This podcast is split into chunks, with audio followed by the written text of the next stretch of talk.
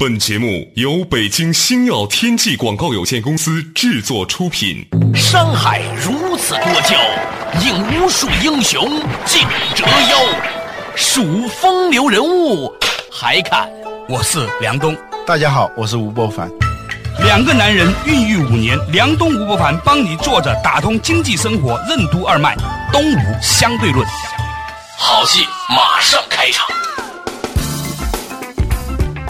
作者打通经济生活任督二脉，大家好，欢迎收听东吴相对论，我是梁东，对面依然是二十一世纪商业评论发行人吴不凡，不凡你好，大家好。话说呢，最近我看了一条新闻呢，讲有一个记者卧底啊，跑去富士康，他就发现呢，富士康的。员工入职的时候，因为他每天一两万人进进出出啊，一百三十万的一个公司，大家没概念，一百三十万人，就是说这个单位每天早上如果一个员工吃一个鸡蛋的话，要吃一百三十万只鸡蛋。但是，一百三十万只鸡蛋你还是没概念。对啊，就在以前嘛，现在人少了，就是他深圳在龙华的那个生产基地，以前是三十多万人，嗯，现在好像人少了一点了，要二十万人，嗯，二十万人现什么概念呢？就是说以前我上大学的时候，一个大学啊，嗯。超过一万人的大学就算是超级大学了，也就是很大的大学了。对，现在扩招了多一点了，就是二十所大学在那个地方，一百三十万人，你想想，就是一百三十所大学。就跟大家举个例子吧，鸟巢在奥运会的时候装满人，大家看到乌泱乌泱，整个鸟巢装满人，十万人。就工体在北京的工人体育场啊，是八万人体育场嘛？对对对，那你可以算嘛。大家可能还是没有，但不重要。重要的就是呢，这里面呢，每天有那么多人进进出出，一个宿舍里面的人都还不认识呢，就已经又换了。嗯，所以呢，大家都也不在乎谁是谁啊。前段时间不是说这个大型工厂里面老有一些员工要自杀的事情嘛？嗯，所以富士康的员工呢，在进去之前呢，签一个拒绝自杀承诺书。嗯，当然了，一个人真要自杀的时候，他也不会在乎那个承诺书了。但是呢，这个工厂命都不要了，还要那 还有承诺，对吧？对。所以呢，但是呢，工厂呢会因此少一些责任，它有一个类似于像免责声明这样的东西。我看到还有一条新闻，就富士康这个季度的招的这个人数明显的减少。对，嗯，哎，这两个事情说明什么呢？一个单位这么变态，员工进来之前先签一份我不自杀的说明书呢，那说明这个公司做人力资源他已经风声鹤唳，他很害怕员工出现什么事儿。那么这背后就有一个动机了。你看现在的工人的成本也越来越高啊，你得跟他工资呀交税，然后呢还有住房啊、还吃饭啊等等等等。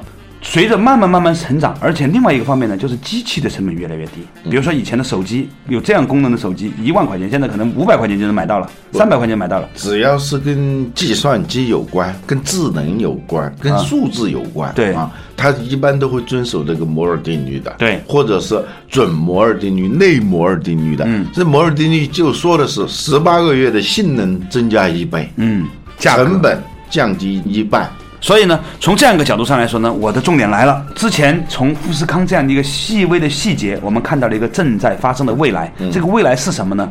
就是以后这种大型工厂，他们招的员工数量会越来越少，而使用机器的数量会越来越多。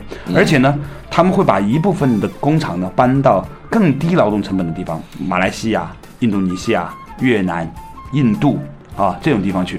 中国现在目前就制造业啊，它占的整个的份额非常大嘛，世界工厂。对。但将来制造业在中国会朝三个方向分流。对。啊，一个方向就是说，像低收入经济不如中国发达的地方，劳动力成本更便宜点。呃，劳动力成本更低的那些新兴市场国家迁移这些工厂。嗯。当然，在中国本身，它也有。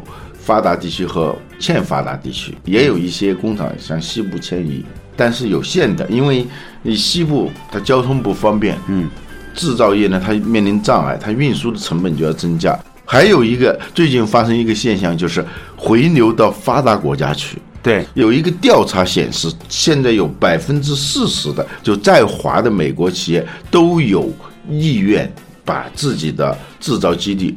迁回美国，但有的已经开始行动了。我看到一篇报道，在路易斯维尔，呃，我去过那个城市，很小的一个城市，就肯塔基州的最大的城市。原来呢，有一个就机业啊，通用电气啊，它的生产家电的一个工厂，长期几乎是处于停产状态的。哎，现在它又重新开始，而且成本算下来，算上中国的就是这个运输成本啊，所有这些。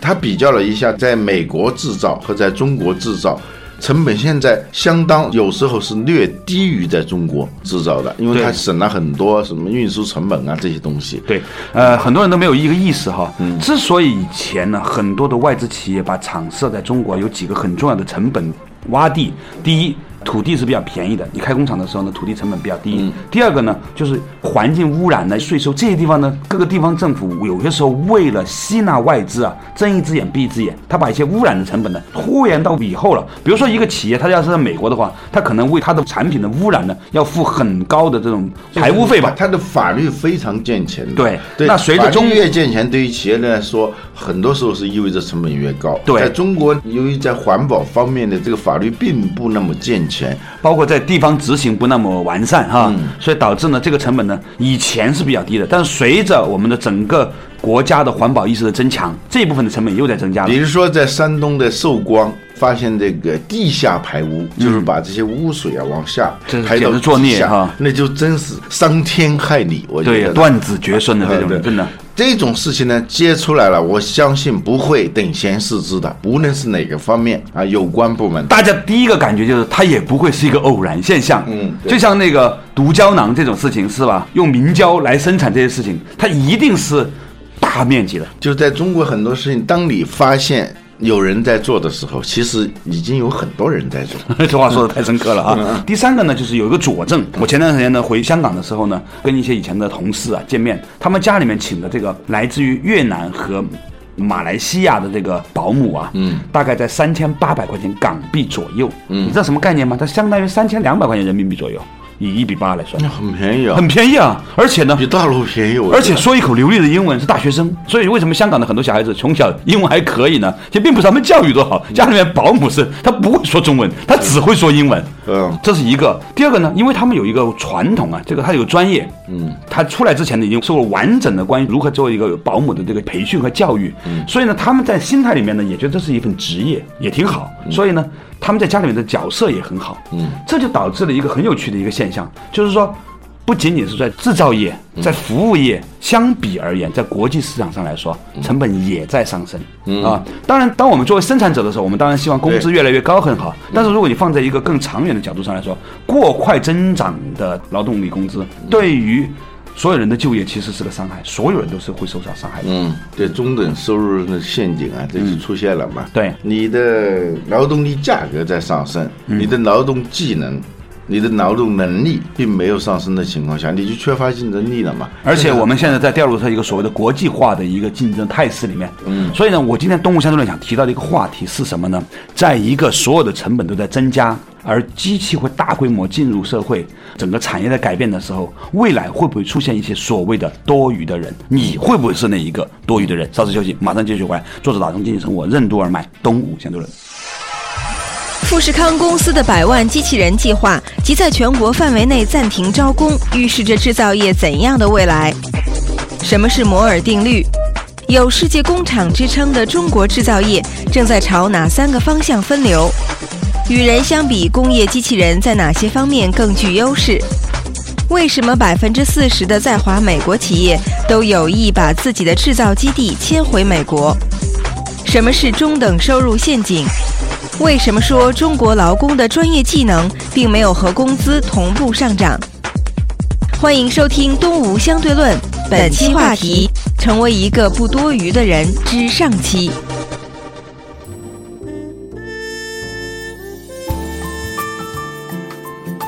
作者打通经济生活任督二脉，大家好，欢迎收听《东吴相对论》，我是梁东，对面依然是二十一世纪商业评论的吴伯凡，伯凡你好。大家好，之前呢，我们提到的这个话题啊，就是说现在呢，中国很多人的劳动力成本在上升的，就随着工资的上升。另外一方面呢，随着比如机器人的更多的普及，像富士康这样的企业，可能更倾向于使用一个不会自杀的机器人。他们宣称要拥有一百万台工业机器人，他有一百多万员工嘛，他逐渐的要用机器人来代替员工，而且富士康它作为一个指标，它不是一个公司，嗯，应该是所有类似这样的公司都在逐对啊渐，的只要富士康在做什么伟创力啊，从事这个制造的很多企业都会做这样的事情。我去过深圳有一家企业做鼠标的，嗯，做键盘的叫雷博，嗯，他在国内还做的是很不错的。他有个统计数字很有意思，就是他现在的产值相当于三年前的接近是两倍，嗯。嗯，但他现在的人数三年前是三千多人，现在是一千二百人。嗯，就是他用了大量的自动化、半自动化的生产线，他也购买了不少 ABB 的那个工业机器人。我看那个机器人挺有意思的，就一个人控制四台工业机器人。嗯，那个工业机器人很灵巧的，它有它的弱点，但是它比人啊有时候做重复的事情上，做他不重复抱怨，啊 对他不崩溃，不自杀。而且它是非常稳定的。比如说，工业机器人在鼠标上画一个图案，嗯，它其实跟那个打印是差不多的嘛，有一点带手绘色彩的那种图案。嗯，现在年轻人不要讲个性化嘛，那鼠标上也要有这种个性化的那种设计。嗯，他画的就不会走形儿的。当然，因为他是机器人嘛。对对对啊关键是他下班之后他还不需要宿舍，你知道吗？对，不要宿舍，不要劳保，不要自杀，不要谈恋爱，不要上厕所一天工作二十四小时，一周工作七天，没有劳保，没有福利，呃，用完就扔。这样的一种员工，他比我们人肉员工他的优势在某些地方而易见，在某些地方是显而易见的显而易见的。这说起来很残酷，但它确实是个事实。它在很大程度上能够代替人工。对，欧美国家越来越多的企业，它有这个意向，把制造基地从像中国这样的发展中国家、新兴市场迁回到他们本国去，嗯，因为现在成本也越来越低了。整个的生产成本当中，劳动力成本占的越来越少了，嗯，少到一定的有一个临界点的，嗯，那不管是在哪儿生产，它成本都差不多的时候，嗯，他就往回迁，土地成本变得越来越重要的时候，他发现美国的土地成本比中国还便宜。当然要便宜。我在巴菲特他们家门口看的那房子，跟你说过，二十二万美金，这二十二万美金也是一百三十万人民币，在北京三环，你就买一个一房一厅都买不到，对对是吧？现在都是在北京的三环，一个八十平米的房子最少要四百万了。一百三十万人民币买个厕所而已，东三环是吧？对嗯在巴菲特家隔壁可以买一别墅、啊，五个厕所的别墅、啊。另外一方面，其实我看到一个什么东西呢？前两天我看了一个新闻，很有意思，说呢这个广州市万庆良啊，他说了一件事情，就是有一些国有企业的人去抱怨说呢，广州市政府呢对他们没有足够的偏袒，说不亲亲儿子。那万庆良呢，他说呢，在市场上民企外企应该是一样的，我们作为政府的应该这样扮演这个角色。这个事情背后显露出一个有趣的话题，就是央央企和国企的效率啊。其实呢是偏低的，我们可以看一些公开的数据，嗯显而显而易见这是吧？简直是绝对的。比如说像一些大的一些几桶油吧，你如果按人均产值来算的话呢，你会发现呢，实际上远低于国际同类的这种油企公司。那当然了，所以中国的国内的油价跟美国相比，实际上是贵的。他这样说，我也其实很同情他们。实际上，中国的劳动生产率，就个人的劳动生产率，其实只有美国的十二分之一。就是说，美国的一个工工人干的活，从理论上算的话，是中国的十二倍，一个人当十二个人用。对，所以呢，有很多的公开数据已经显示呢，就是每一年虽然这些大的央企和国企这个营业额很高，因为它有垄断地位，但其实上缴给国家的利润并不高。嗯，因为它还有很多时候国家还反拨给他，他们的利润率并不高，利润很大。哎呀，他们的福利还很高。对，这样的话呢，除非你永远不提高你的效率，你永远不参与竞争，一旦你要开始提高效率的时候呢，就有许多的人会从传统的国企和央企里面的被释放出来。对对好了，还有一块人口要被释放出来是什么呢？就政府。你看很多地方政府七个八个副县长，我接触过很多政府机关的这些做人事的这些朋友哈，他们给我讲了一个事情，就是说其实现在压力很大，就大家都要往里面塞人，每一次招人的时候呢，几千人在报考，但是呢，还是有许多人要被释放出来。慢慢慢慢，随着我们的政府体制改革，我相信会迎来一轮新的政府的人员被释放出来。当年朱镕基总理改革的时候，也会有这样的一个问题。这个咱们说自己的事儿，你们家也有公务员，我们家也有公务员。对啊我们说的是我们自己家的事儿。对其实我感觉到啊，就中国的这个公务员，他有个问题，就是没有退出机制。什么意思比如说克林顿啊，他是有自己职业的，他们两口子是吧？克林顿、希拉里都是律师嘛，律师，要不呢他就是一个大农场主啊。他干完几年以后，你不喜欢我四年滚蛋，喜欢我八年也得滚蛋。完了之后，他是有活干的，他是有技能的。对，有时候我看那些新闻，某某某某某某贪多少，当然了，我很不舒服。啊同时呢，从人性的角度来说，我也挺同情他，因为他恐惧。对，他别的什么都不会，你知道吗？就李鸿章曾经说，说一个人要是连官都不会当，他就什么用处都没有了。像你老吴实在不行，还能够写几篇文章，发个专栏是吧？不，不怎么能活下来的？我们大学毕业若干年以后啊，跟那些很发达的朋友坐在一起的时候，我们当然我们是相形见绌啊啊相形见绌，但同时我心里头比较踏实。啊！不管在什么情况下，我就是要饭，我也差不多能去做一流的乞丐。啊，而他们可能就不行。这个是很有意思的一件事情。我心里头有安全感。嗯，我经过这个几十年的市场经济的打拼，是是一个 很无能的人啊。我本来是一个很懦弱的人，经过了这个市场经济的风风雨雨，我心里头有一种安全感，而我隐隐感觉到他们那种自得意满的背后的那种恐惧感。那种防卫意识，那种你稍稍的有偶尔的，你不对他表示这种足够的恭敬，他会非常的生气的那样一种感觉。嗯，他的背后实际上就是害怕自己如果不做官，什么都不会做了。那么我们就可以看到，从制造业、服务业、央企，我们这里不是在说任何一门职业，就是说我们现在做制造业的人啊，如果这个工厂倒闭了，嗯，如果这个工厂用机器人代替了你，嗯，你还能做什么？嗯，我有一些朋友，他们家也有菲佣嘛。嗯嗯，我刚开始不理解，我说这个中国大陆这么近，你非得从菲律宾那边搞一个保姆过来，是吧？对对后来才知道，要比较的话，就起码我们中国现在能够说一口比较流利，虽然不标准，但是比较流利的外语的人，他不会去做保姆的。对呀、但是对他们来说，那就是与生俱来的，基本上是啊。是啊就我们的竞争力，我们从事制造业、从事服务业、从事这个行政业啊，这 如果拿到国际市场上进行竞争的话，我们是很低很低的。这个不是说长别人的志气，我们要反省，是吧？某家电信运营商在中国啊，赚的那就简直是钵满盆满。这家公司。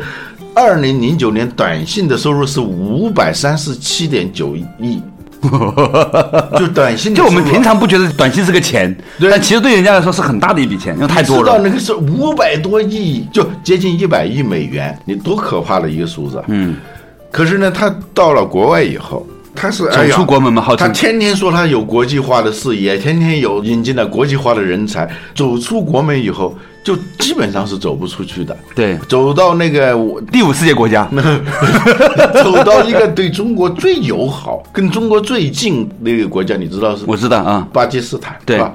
到那儿去五年毫无进展，别说别的国家了，啊，这个企业在中国还算是比较好的央企，对对，还算是央企里面最有竞争力的。我认为他们是管理的在央企里面最好的公司，对对对啊，都还尚且如此。所以呢，我这个话题就引发了，如果一旦真正的效率提高，一旦真正的成本跨过一个临界点的时候，你会不会成为那一个多余的人嗯，啊？或者是多余的企业。对，我现在越来越不相信什么垄断能垄断多久。最有垄断性的，我见过微软，是吧？我见过最有垄断性的就是婚姻嘛，婚姻现在离婚率还那么高呢。你说全世界垄断最厉害的不就是结婚吗？双向排他垄断、是吧？所有权利垄断。全部排他性协议。稍事休息，马上继续回来。坐着打通经济生活，任督二脉，东吴相对论。大量使用机器人会导致企业生产成本结构的哪些变化？为什么说当生产成本中劳动力成本越占越少的时候，中国制造的竞争优势就不再明显？未来的中国哪些职业领域会释放出大量多余的人？怎样才能避免短视的个人职业生涯规划？专业主义为什么是一种不可阻挡的潮流？职业生涯的不稳定为什么会影响一个人的心态？人为什么不能和没有一技之长的人做朋友？欢迎继续收听《东吴相对论》，本期话题：成为一个不多余的人之上期。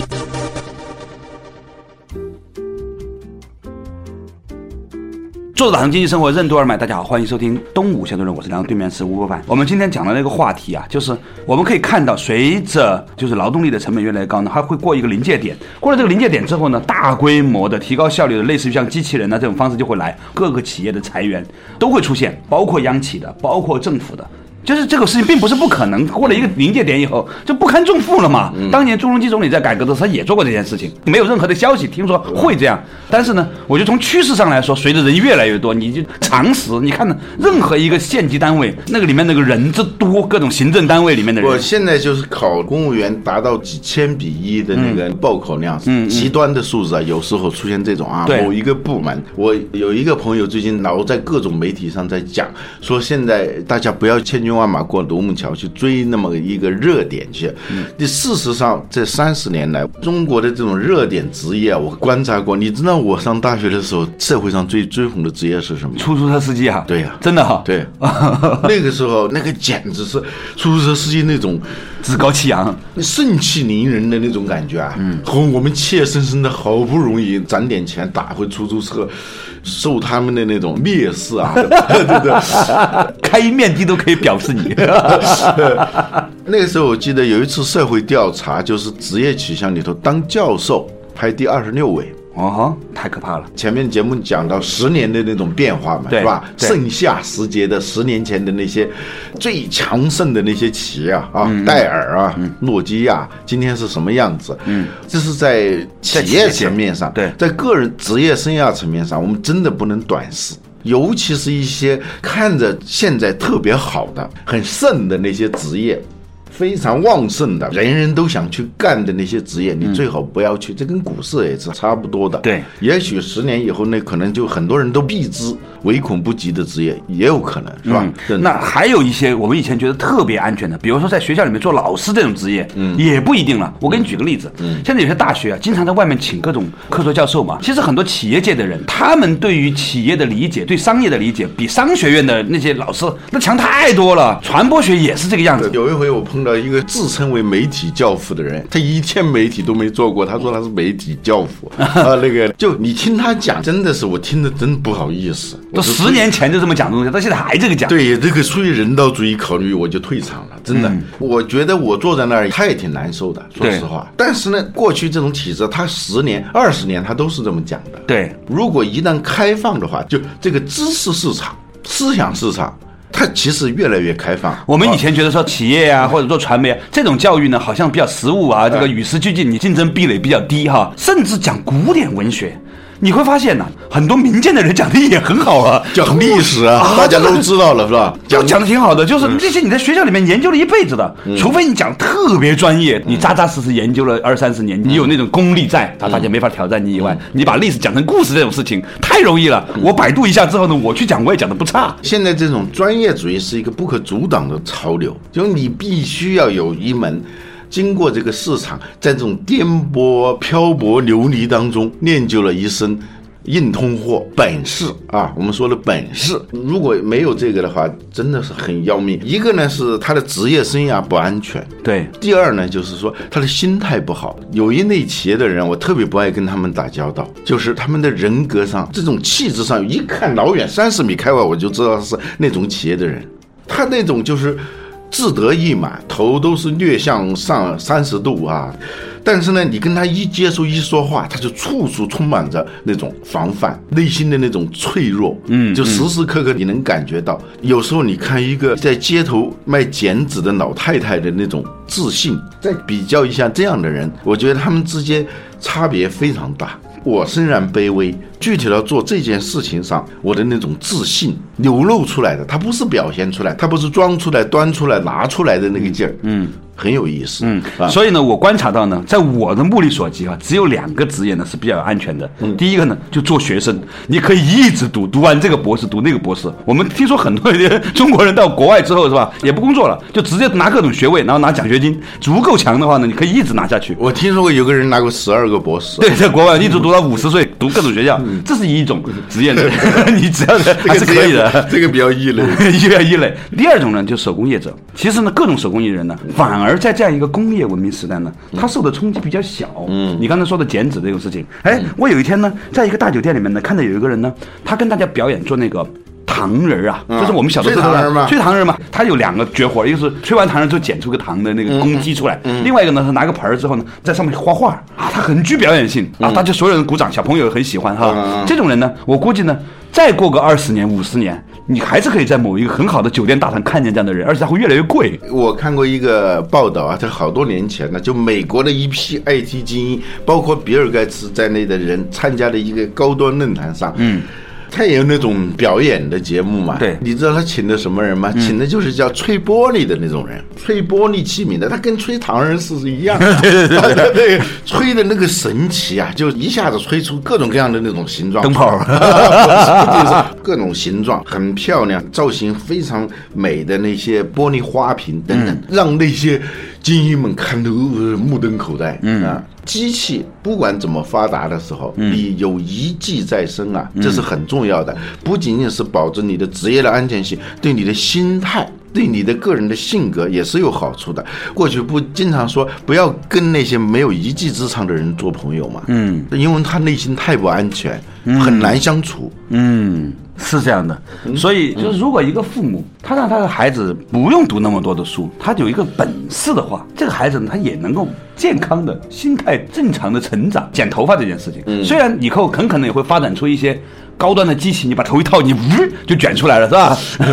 但是呢，因为剪头发，它除了给你把头发不做出来之外呢，它还有一个沟通交流，这种是机器不能取代的一种东西。它是一种身心灵的交流啊，你知道吗？你这个头型，你这个脸型，你的职业啊，你的气质等等，他要对你有充分了解以后，给你弄一个头发出来。我试过一次，我头发剪的都特别难看。有一次是不得已的情况下，非得要剪头发了，太长了，就到了一个所谓的一个。剪头发的地方，当时也没问价，一算账，那简直是我花巨资剪了一个头发。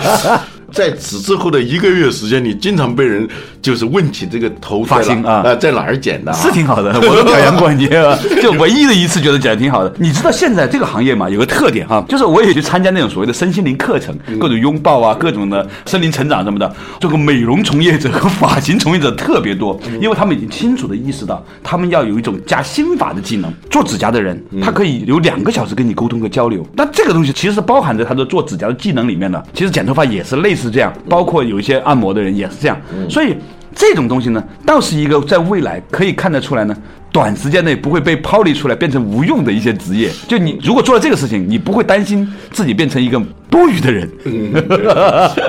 所以呢，今天呢，我们提到这个话题就是说，随着技术的发展，随着我们效率的提高，到底有哪一些东西让你可以成为一个不多余的人啊？这是一个很有趣的事情。呃，我们这个话题呢是前半段就到此结束，以后呢我们再跟大家深入分析这样一个话题。感谢大家收听今天的动物相对论，下一期同一时间我们再见。